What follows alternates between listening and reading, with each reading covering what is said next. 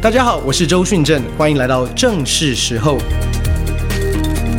现在正是与神话语对齐的时候，也是你生命翻转的时候。今天的主题是什么？宝贵的律法。我们要来思想宝贵的律法。神对律法的心意是什么？如果你看整个的旧约，其实你看到旧约神所颁布的律法。他们把它整理成为六百一十三条律法，当中有道德法、道德的律法，有仪式节期，包括犹太人的饮食，有三百六十五个是所谓的负面禁止的律诫命，有两百四十八条是正面的，就是你应该要做的诫命。那耶稣，那神在在神颁布这些律法。神起初的用意是什么？神起初的心意是什么？这是我们今天讲要一起来思想的。那在基督耶稣里的我们，如今跟律法的一个关系又是如何？因为要记得弟兄姐妹，在马太福音第五章十七节到十九节，主耶稣这样说：“他说，莫想我来要废掉律法和先知。”我来不是要废掉，乃是要成全。我实在告诉你们，就是到天地都废去了，律法的一点一画也不能废去，都要成全。所以无论何人废掉这诫命中最小的一条，又教训人这样做，他在天国要称为最小的；但无论何人遵行这诫命，又教训人遵守。他在天国要称为大的，所以耶稣告诉我们什么？他来不是要废掉律法和先知，他不是要来废掉律法，是要来成全律法。所以弟兄姐妹，我们需要用一个正确的眼光跟角度来看待律法。律法不是不好。我们最大的问题是我们的罪性，以及我们把律法扭曲，成为彼此控告，用来控告彼此的方式。仇敌使用律法来控告我们，使用律法来压制我们。你要记得，耶稣神也在耶利米书三十一章那边讲到，他要与我们另立新约。这个另立的新约是什么？是律法要写在什么？写在我们的心上啊！所以弟兄姐妹，在恩典当中的我们，是有神的律在我的心里哦，是有神的律法在你我生命当中的心里。耶稣没有要来废掉律法。耶稣来是要成全律法，所以我很快的跟大家来分享，啊、神颁布律法的一个用意，还有我们要怎么样在基督耶稣里跟律法来互动。我们来看律法，只要我们来看几个律法主要的一个用意。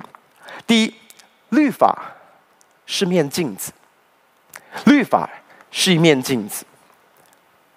我们来看雅各书第一章二十二到二十五节。雅各书第一章二十二到二十五节，这边说：“只是你们要行道，不要单单听到，自己欺哄自己。因为听到而不行道的，就像人对着镜子看自己本来的面目，看见走后，随即忘了他的相貌如何。唯有详细查看那全被使人自由之律法的。”并且时常如此，这人既不是听了就忘，乃是实在行出来，就在他所行的事上必然得福。圣经上告诉我们，律法是一面镜子，那那面镜子反射出什么？反射出神的圣洁啊！弟兄姐妹，你要知道，我们是按着神的形象跟神的样式所造的。可是我们要怎么样活出神的形象跟神的样式呢？你透过律法，你可以知道神的圣洁。那我我们最大的一个问题是这样子，我我我真的尝试要表达的是，其实其实当神颁布律法的时候，神是在关系中颁布律法。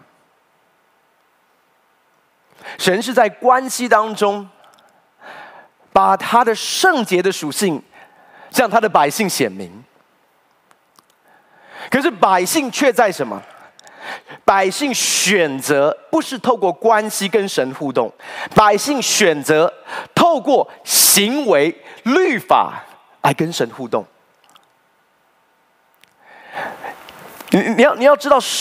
你要知道，律法向向我们显明神的圣洁的属性，以及我可以活出一个圣洁的生命，因为我是按照神的圣洁的形象所造的。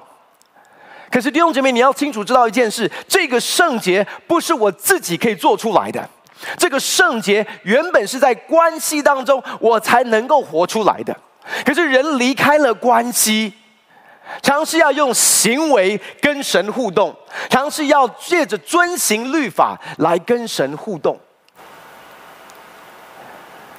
当我们开始明白，律法是一面镜子，当我借着律法，我可以更多的认识神圣洁的属性，我也可以明白神起初创造人的一个心意，或者我们甚至可以这样讲。律法好像是一个什么？律法好像是一个地图一样。那个地图是什么样？它好像是一个指南针，人生的一个指南针。我们这样讲好了，在罗在约翰福音，耶稣说：“到这来，无非无非是偷窃、杀害、毁坏。我来是叫人得生命，并且得的怎么样？更丰盛。丰盛的生命是原本神定义要赐给每一位他的儿女的。那怎么样能够活出丰盛的生命呢？”其实旧约的律法其实就是给人活出丰盛生命的一个指南地图，一个指南针。你如果可以照着律法上所说的行，那就是丰盛的生命啊！那会带你进入到一个神为我们生命所预备的那个丰盛的里面。所以，当圣经上说那个地图好像是什么，就当我看着律法。OK，律法上面告诉我说，当我走到就好像是一个地图一样，当我走到这里的时候，假设我走到这里，律法会告诉我说，你不能再走下去了，不能再往前走。为什么？因为这里是个悬崖呀。当律法告诉我说不可奸淫，为什么不可奸淫？因为奸淫会伤害我。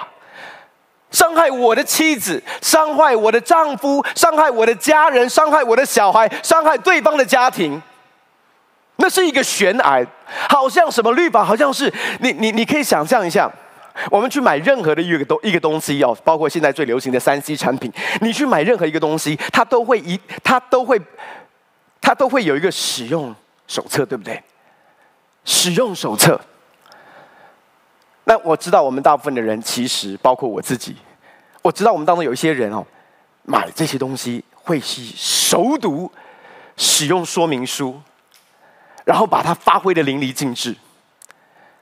我们当中有多少人像我一样，买完之后立刻开始用，都不读使用说明书的？有没有这样的人？我相信一定有。可是，一个产品，你要。照着它的使用说明方式，才能够把它发挥得淋漓尽致。有没有发现有有的时候有一些的人，他使用这个所谓的 smartphone，感觉好像是早期的 Nokia phone 一样，所有 smart 的功能他都不会用，他就只会用来打打电话。意思是说，你怎么使用它，可以把它发挥得淋漓尽致。就是我们刚才所说的丰盛的生命啊。那你说，律法是要限制？不，律法其实是要保护我们活在那个丰盛的生命的里面。我举个例哦，啊，我们会不会用这个吹风机？就是洗完头发之后会用吹风机，对不对？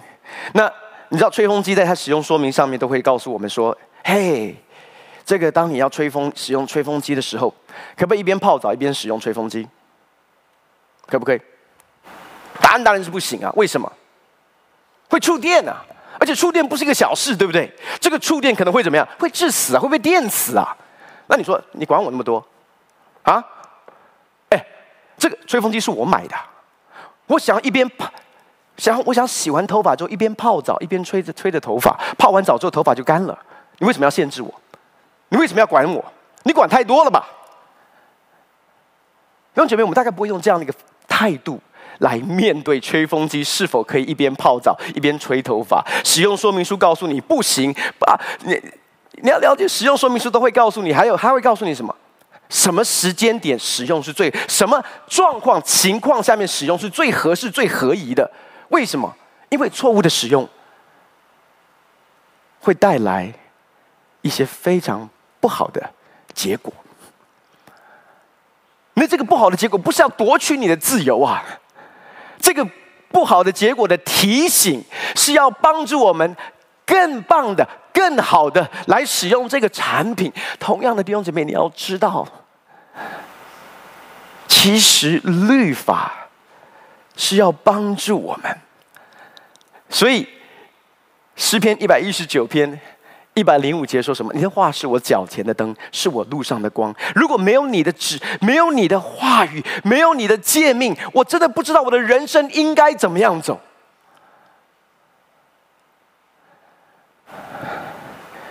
换句话说，透过律法，当我遵行律法的时候。我能够活出丰盛的生命。第三个我们要来看的，律法的目的，律法是教师，律法是师傅，什么意思啊？我们来看加拉太书三章二十三节到二十五节。加拉太书三章二十三节到二十五节，他这边说：“但信的道理，我们来看新译本的版本。如果可以的话，跟着我一起大声的来念，好不好？请。但信的道理还没有来到以前，我们在律法下被囚禁。”被围困，直到那要来的信的道理显明出来，这样律法成了我们启蒙的教师，领我们到基督那里，使我们可以因信称义。但信的道理既然来到，我们就不再启蒙教师之下了。这边在说什么？他说：“律法成了我们的启蒙教师，领我们到基督那里。你要知道，这个启蒙的教师，我们和合本是翻成是什么？翻成师傅。所以这个教师也好，师傅也好，所以我我要弟兄姐妹，你要我我我要尝试要讲的一件事，就是神起初颁布律法的时候，神渴望是在关系的里面，因为离了关系，弟兄姐妹，我们要知道一件事，我们没有办法遵行律法，这是我们上个礼拜所说的。”我们没有办法靠律法称义，意思是说，我的血气为什么没有办法靠律法称义？是我的血气，或者是我们的罪性，使我们没有办法遵行律法。所以，诗人圣经说，世人都犯了罪，亏缺了神的荣耀。刚才我们所读的经文什么？兄弟们，这是今天这是最主要的一个关键，你一定要抓到。他说，律法。是成了我们启蒙的教师。那这个教师也好，或者是和合本翻译的师傅，他其实是一个当时希腊文化的一个描述。他描述一个什么样的一种一种呃一种身份呢、就他有一点点像，有有一点点像我们呃这个中国早呃古时候的那一种。类似像是我不知道是像是学童也好，还是这种，但他意思是这样子，就是当一个孩子哈从六岁到十六岁的时候，这个所谓师傅也好，教师也好，他不是真的他的导师哦。他的责任是什么？英文叫做 tutor，他也不是真的他的家教。这个 tutor 也好，这个希腊的希腊在希腊当时文化当中这一个身份呢、啊，我们姑且称他叫教师好了。他不是真的在教导这个孩子，他的责任是什么？他的责任是每一天早上把这个孩子平平安安的带到学校里，让他可以好好的学习，然后再平平安安的把他带回家。换句话说，他最大的责任是把他带到真正学习老师的面前，然后再把他带回家。所以弟兄姐妹，你要知道，律法为什么我说是宝贵的？因为律法很重要的一个目的，是要把我们领我们到基督那里。那他怎么样领我们到基督那里啊？律法怎么样领我们到基督那里？你要知道律法会做什么？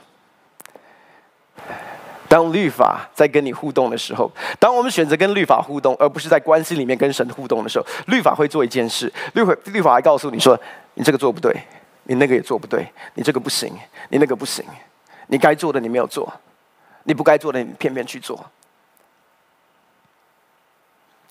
你知道律法怎么跟你互动吗？律法告诉你：“你做不到，你做不到，你做不到。”你做不到，你做不到，你做不到，你做不到，你的意志力做不到，你的决心做不到，你的毅力做不到。所以在那个当下，这边说什么？我们被囚困、囚禁、被围困，直到那要信的道理显明出来。突然，我发现一件事：我不是靠我的意志力成圣。我不是靠我的决心不犯罪称义。突然我明白一件事，我是因信称义。换句话说，律法把我推向什么？推向基督。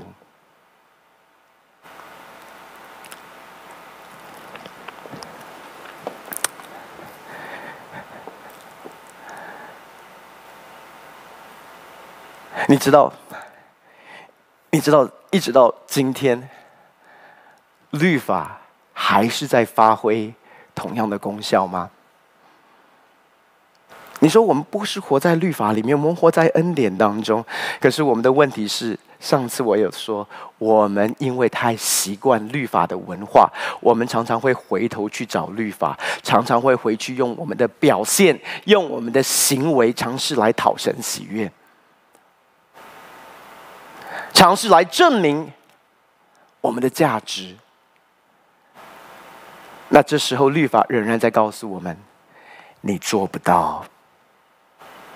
回到基督里，回到基督里。很多的时候，我们的成圣还是在自义的里面，我们的成圣还是在行律法当中。在那样的一个努力下，我要告诉你，律法仍然在告诉我们：你做不到，你做不到，你做不到。他在做一件事，因为他是我们启蒙的老师，他有一个很棒的一个责任，那个责任。不是把我们困在律法中，那个责任是把我们带到基督里，带到基督里。弟兄姐妹，如果你觉得你做得到，你不需要耶稣基督啊。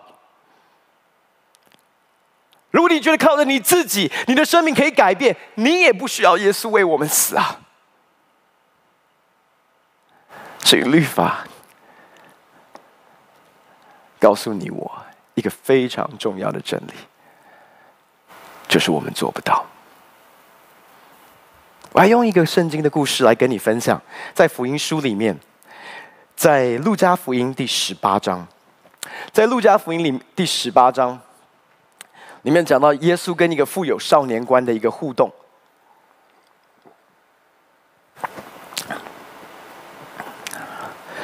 在路加福音第十八章十八节，这里说 有一个官问耶稣说：“良善的夫子。”我该做什么事才可以承受永生？”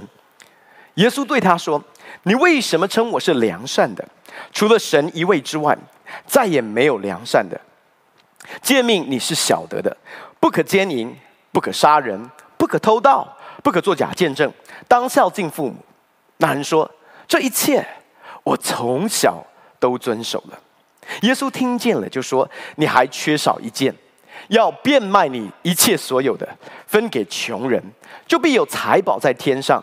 你还要来跟从我。”他听见这话，就甚忧愁，因为他很富足。OK，好，我们停留在这里。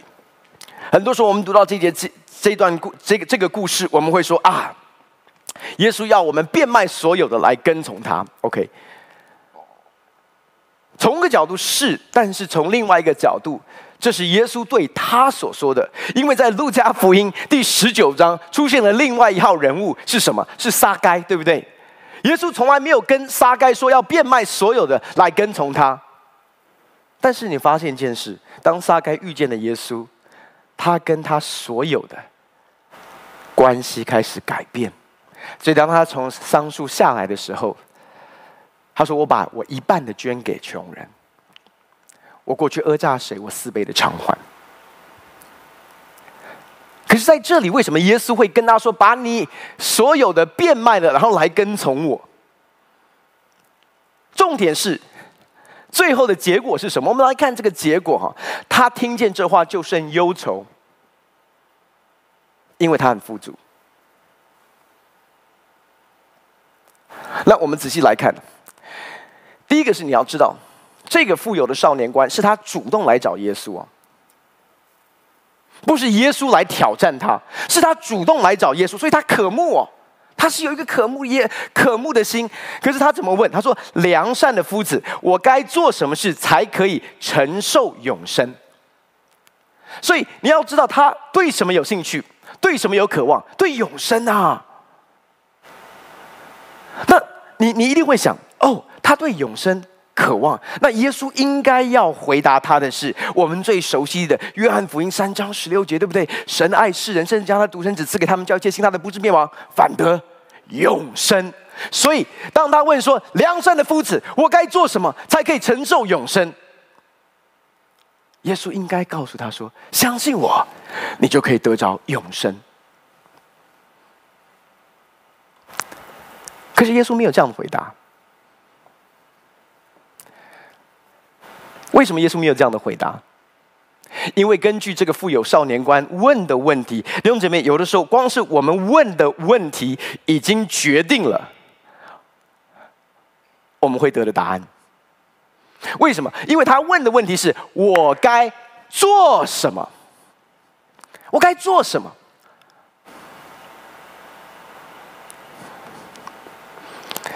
他的认知告诉他，透过做什么。我可以得着永生。换句话说，他在讲的是透过什么样的行为模式，什么样的一个生活准则，我可以得着永生。他在想的，他的思维是什么？我可以来换取，我可以来赚取，我可以配得。透过什么样的一个生活模式、行为准则，我可以。配得永生，你告诉我，我当做什么可以得到永生？那因为他在谈做什么，所以耶稣没有告诉他说因信称义，没有告诉你相信我就可以得到永生。他说你要谈做什么？来，我们来谈律法。我们来谈律法，然后你看他怎么谈？他说。你为什么称我良善的？除了神一位之外，再没有良善的。诫命你是晓得的，所以耶稣跟他谈诫命哦。耶稣跟他谈诫命，然后说不可奸淫，不可杀人，不可偷盗，不可作假见证，当孝敬父母。然后你看那个人怎么回答？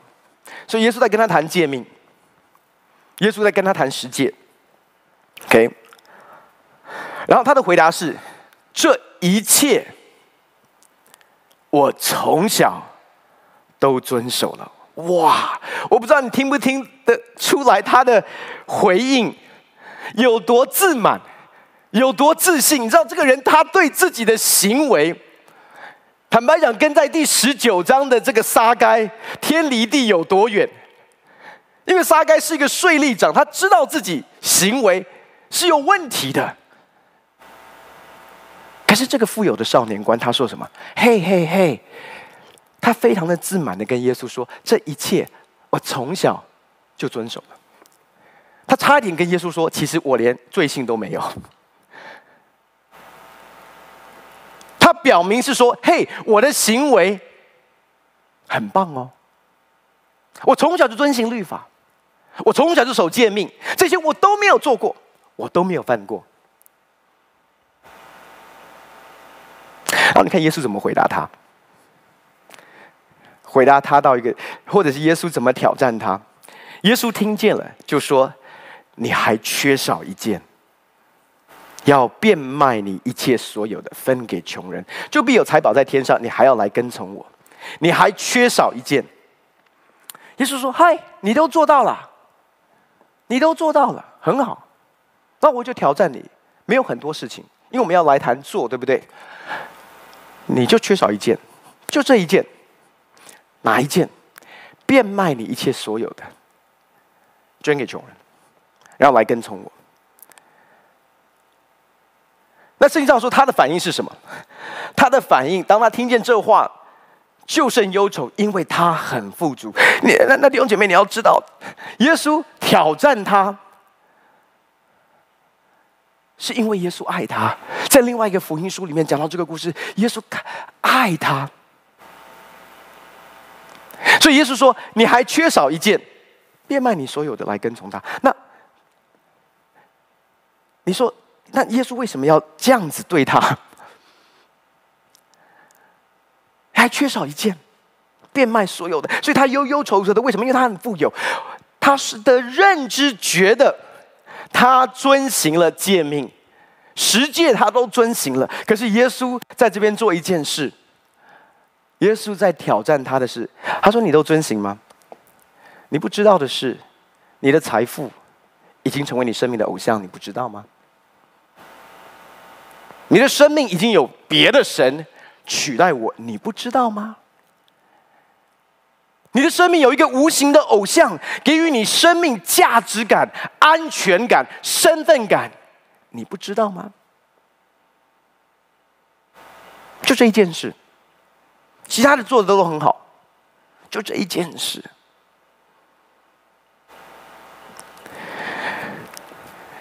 圣上说他的反应是什么？他的反应是。他就忧忧愁愁的离开了。为什么？因为这一件事是他唯一做不到的一件事。弟兄姐妹，我稍微跟你解释一下。我稍微跟你解释一下。你知道，当当我们在如果我们要用行为来到神的面前，如果我们要跟律法互动的话，知道律法的标准是什么？律法的标准。不是我遵行了九条诫命，你只遵行三条诫命。我给你一个例子哦。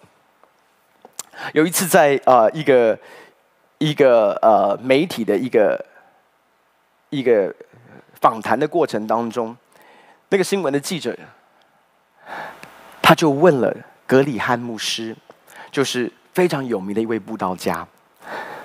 那他有点在设计这个问题，他就问他说：“格里汉牧师。”这是在荧幕前面哦，格里汉牧师，请问十戒，你犯了几戒？那如果我们做牧者的，而且是在一个电视台的访问当中，突然被问这样的一个问题，你会怎么回答？格里汉牧师是这样的一个回答，而且这个回答跌破了这个记者的眼镜。他在想，他可能会回答的是。啊，我可能有说过谎，或者是怎么样？他的回答是：十诫我都犯过，全部十诫。那那个记者就非常的 shock，怎么可能？因为这个就是个大新闻，甚至大丑闻。你说你有犯奸淫吗？你有？怎么会？格里汉牧师就跟他说：“那是因为你不懂。”你以为十戒我犯了哪一戒？他说十戒是这样，你犯了一戒，就如同犯十戒一样。圣经上也这样跟我们讲。我们来看一处的经文，《雅各书》第二章第十节，《雅各书》第二章第十节怎么说？《雅各书》第二章第十节说：“因为凡是遵守全部律法的，只要在一条上失足，就违反了所有的了。你只要在一条诫命上面亏缺了神的荣耀，那个荣，我要告诉你，当你跟律法互动的时候，律法的标准。”不是及格六十分哦，律法的标准是什么？是完美神的荣耀。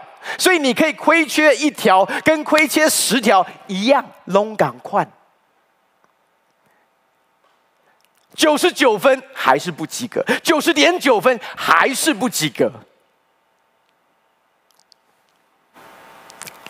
所以当耶稣跟这个富有的少年官说：“嘿，你还缺少一件。”变卖你一切所有的，分给穷人。这一件是富有少年官唯一做不到的。我们可以这样说：他忧忧愁愁的离开，为什么？因为他做不到，因为他做不到，因为他还是尝试要用做来得着永生。而弟兄姐妹。我们一起来思想一下，对我们很多的基督徒，我不知道你有没有这样的一个经验：你在跟主的互动当中，常常听见主说：“你还缺少一件，你还缺少一件，你还缺少一件。”你说我已经很努力要改变了，我这些行为都已经改变了，你还缺少一件。为什么你要在鸡蛋里面挑骨头？我已经很努力了，你还缺少一件。做基督徒怎么那么辛苦？你还缺少一件。我要告诉你，为什么做基督徒那么辛苦？因为基督徒不是人做的，基督徒不是人的意志力可以做的，不是人的努力可以做的。你说为什么不放过我？你还缺少一件。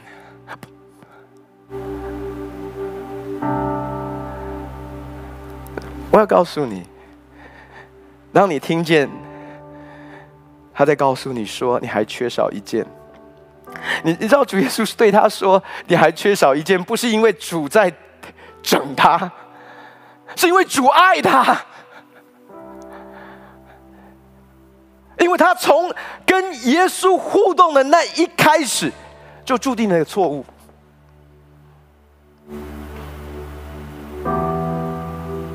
所以律法告诉他：“你还缺少一件，你还缺少一件，你还缺少一件。”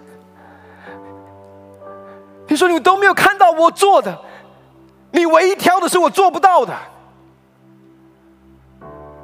那为什么他要挑你做不到的？为什么他要不断的挑战你？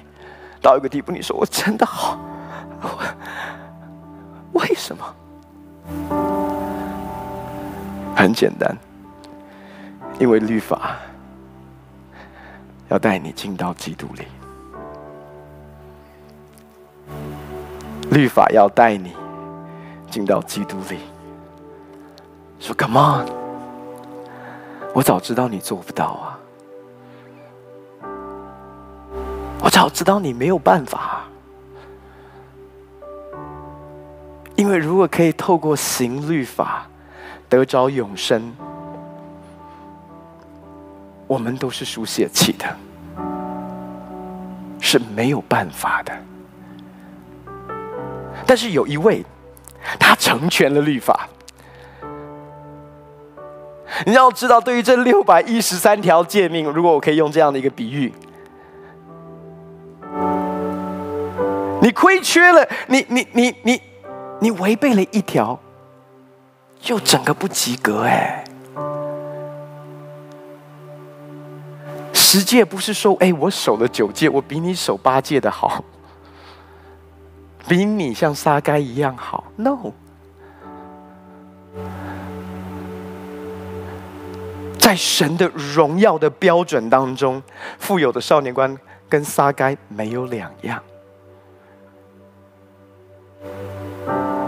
我们没有一个人可以靠律法在神的面前称义，没有一个人。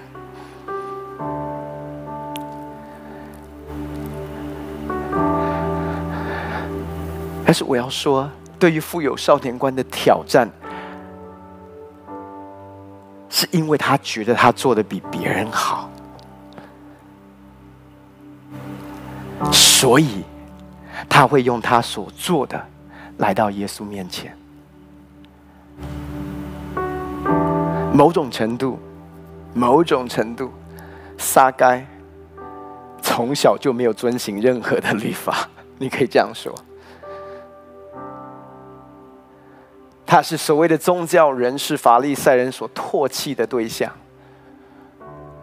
连跟他坐下来一起吃饭，他们都不屑，因为他的罪会玷污这些法利赛人、宗教人士。可是撒该却比这个富有少年观更容易的，或者我们这样说，更快的。经历着奇异恩典，何等甘甜！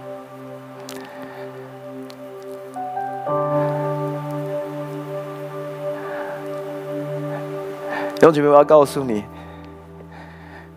对我来说，你知道神的律法有何等的宝贵，一直到今天，他还是在提醒我，你还缺少一件。当我尝试。用行为，用表现，来到神的面前，他会告诉我说：“回到恩典里，回到基督里，回到基督里。”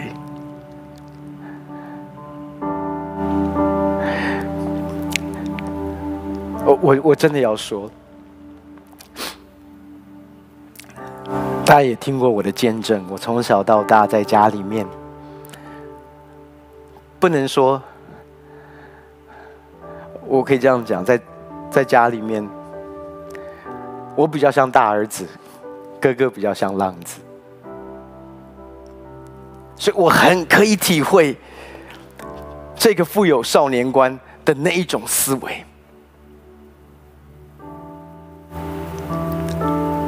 有很多应该要做的，我从小就遵行。我热心爱主，服侍神。然后从小我就看哥哥 不热心，不爱主，不服侍神。可是弟兄姐妹，我必须要承认一件事：我以为我比他好，我以为他比较需要神的恩典，直到我发现，在我生命当中，之前我跟大家分享的那些的软弱，那些的辖制。是我没有办法摆脱挣开的，就像这个富有少年观一样，你还缺少一件。我很清楚知道的是哪一件，怎么做都没有办法挣脱，怎么努力，怎么样的尝试，就是没有办法做对的事情，选择。对的事情，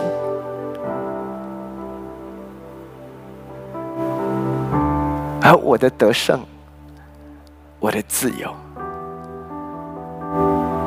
是当我开始向神承认，主，我做不到，主，我真的做不到，我没有能力做。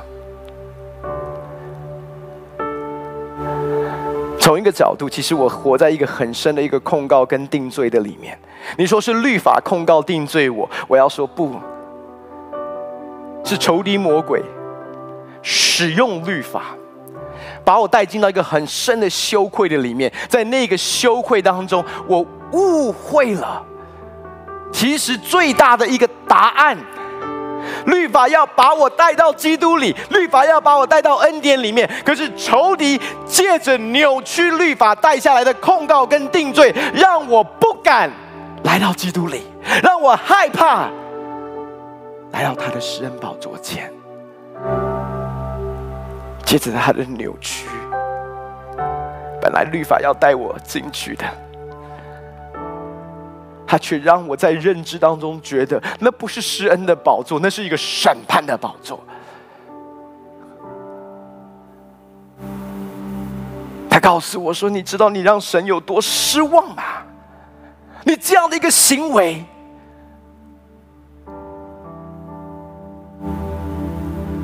神对你失望透顶。”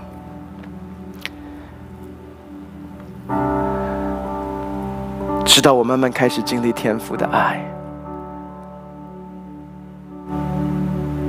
我突然明白，no，那不是真理啊，那是仇敌的谎言。你要知道，当耶稣说你还缺少一件，是他的一个爱的邀请，不是他调缸要羞辱你，把你的软弱。暴露在人前，no，这是一个他的爱的邀请。他在说的是：“孩子，我知道你做不到。”其实，当主耶稣问的时候，他就知道对方做不到。而且，那个做不到，其实是要帮助他谦卑的，从自义的里面下来，谦卑的。从他的自以为是下来，然后说：“神，我需要你。我没有比这些妓女、税吏、罪人还要好。其实我就是个罪人。即便我从小遵行，我还是个罪人。我还是犯罪。”亏缺了你的荣耀，我需要你赦罪的恩典，我需要你释放的恩典，我需要你得胜的恩典，就像是这些罪人、妓女、税吏一样。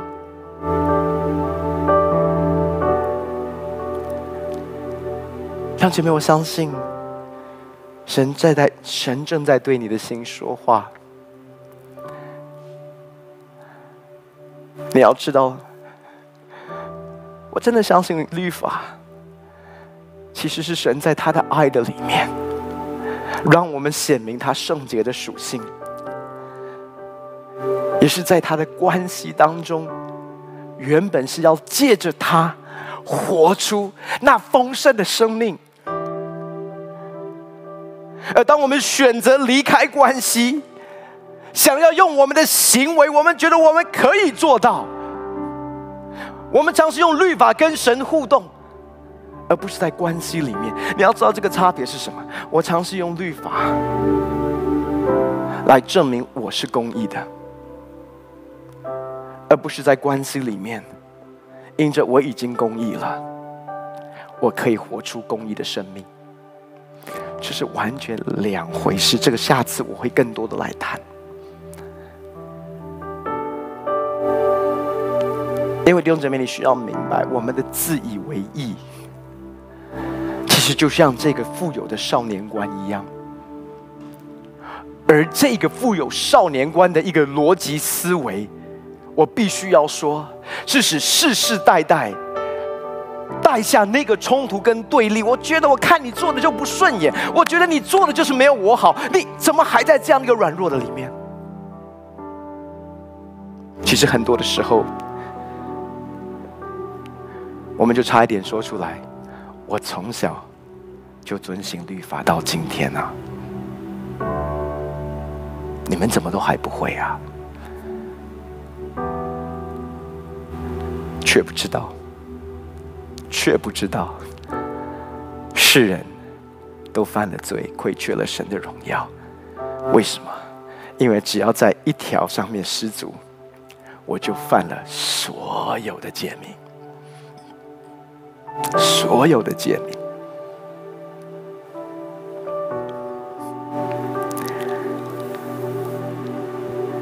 所以意思是说，不认识神的人需要救赎的恩典；从小在教会里面长大的，也需要救赎的恩典。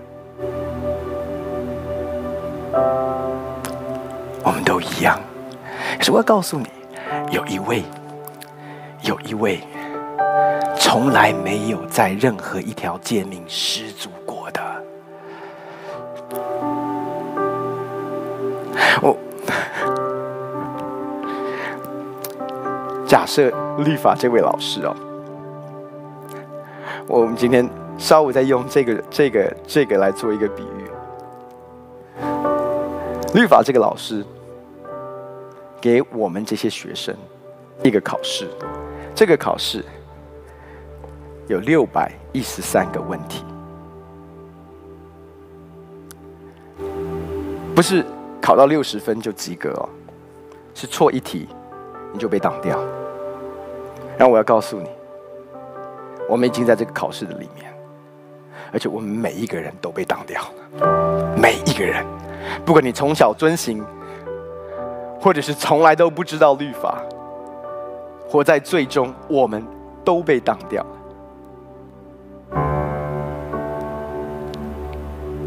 可是有一位，他是唯一六百一十条、六百一十个问题都答对的。他是主耶稣基督，是主耶稣基督。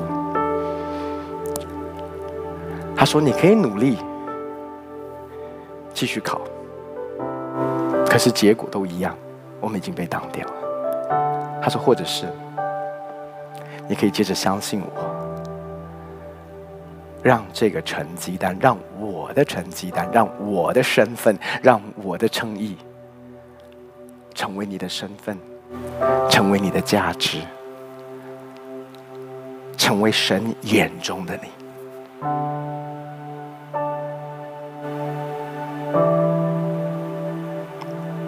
弟兄姐妹，我不知道你会选择哪一个，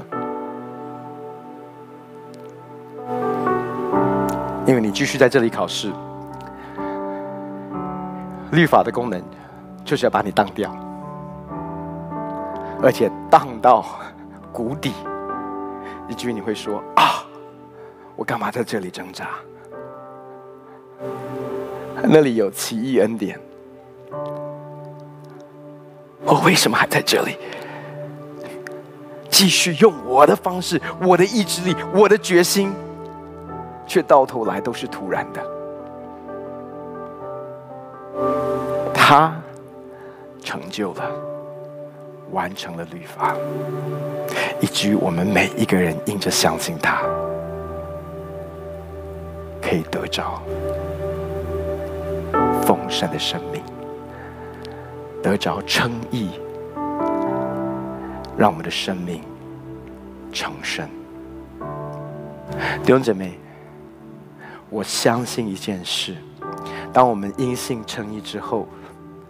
律法不再是一个从外在来的一个约束，告诉我们应该要做什么，不应该做什么。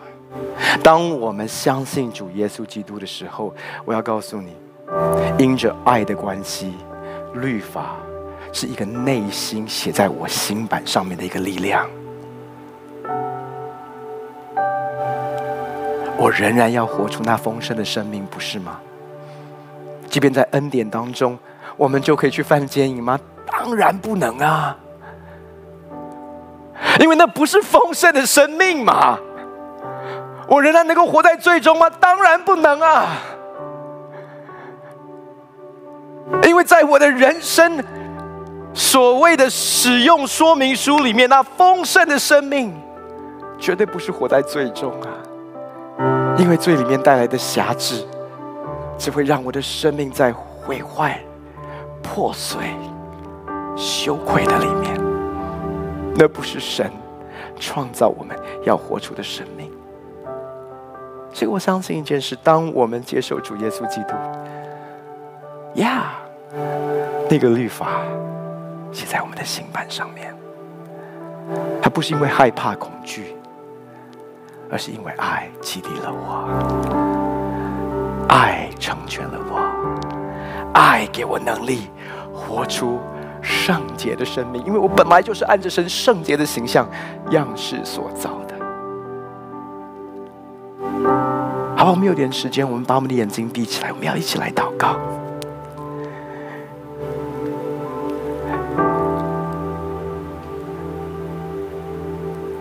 弟姐妹，我不知道你有没有常听到主对你说：“你还缺少一件，你还缺少一件，你还缺少一件。”可能过去你觉得，为什么主一直这样的挑战你？你已经改了很多的东西，改到最后你觉得好累哦，你觉得精疲力竭，你甚至觉得主在鸡蛋里面挑骨头，怎么就是好像那些改变都不够？你甚至觉得做基督徒有一点辛苦。我要告诉你，当主对你说你还缺少一件的时候，是因为他爱你呀。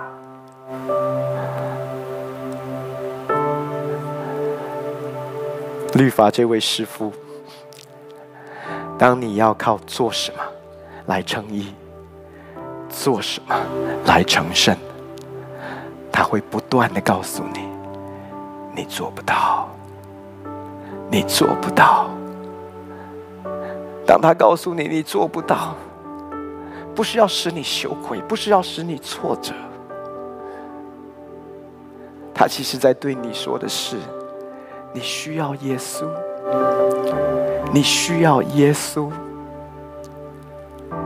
你需要耶稣，回到基督里，回到基督里。这个信仰是在基督里开始的。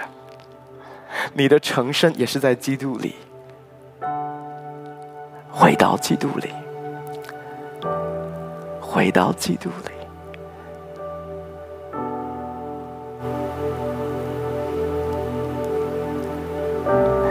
如果这是你的话，我要特别为你祷告。我要告诉你，基督徒不是人能够做的。若离了他，我们没有一个人可以做。但是主今天要把我们带回到基督里，带回到奇异恩典里，以至于我们真的可以活出神创造我们的形象跟样式。所以，让我来为你祷告。父神，我奉主耶稣的名，为每一位弟兄姐妹祷告。就在这个时刻，你让我们脱去从仇敌来的那个控告跟定罪，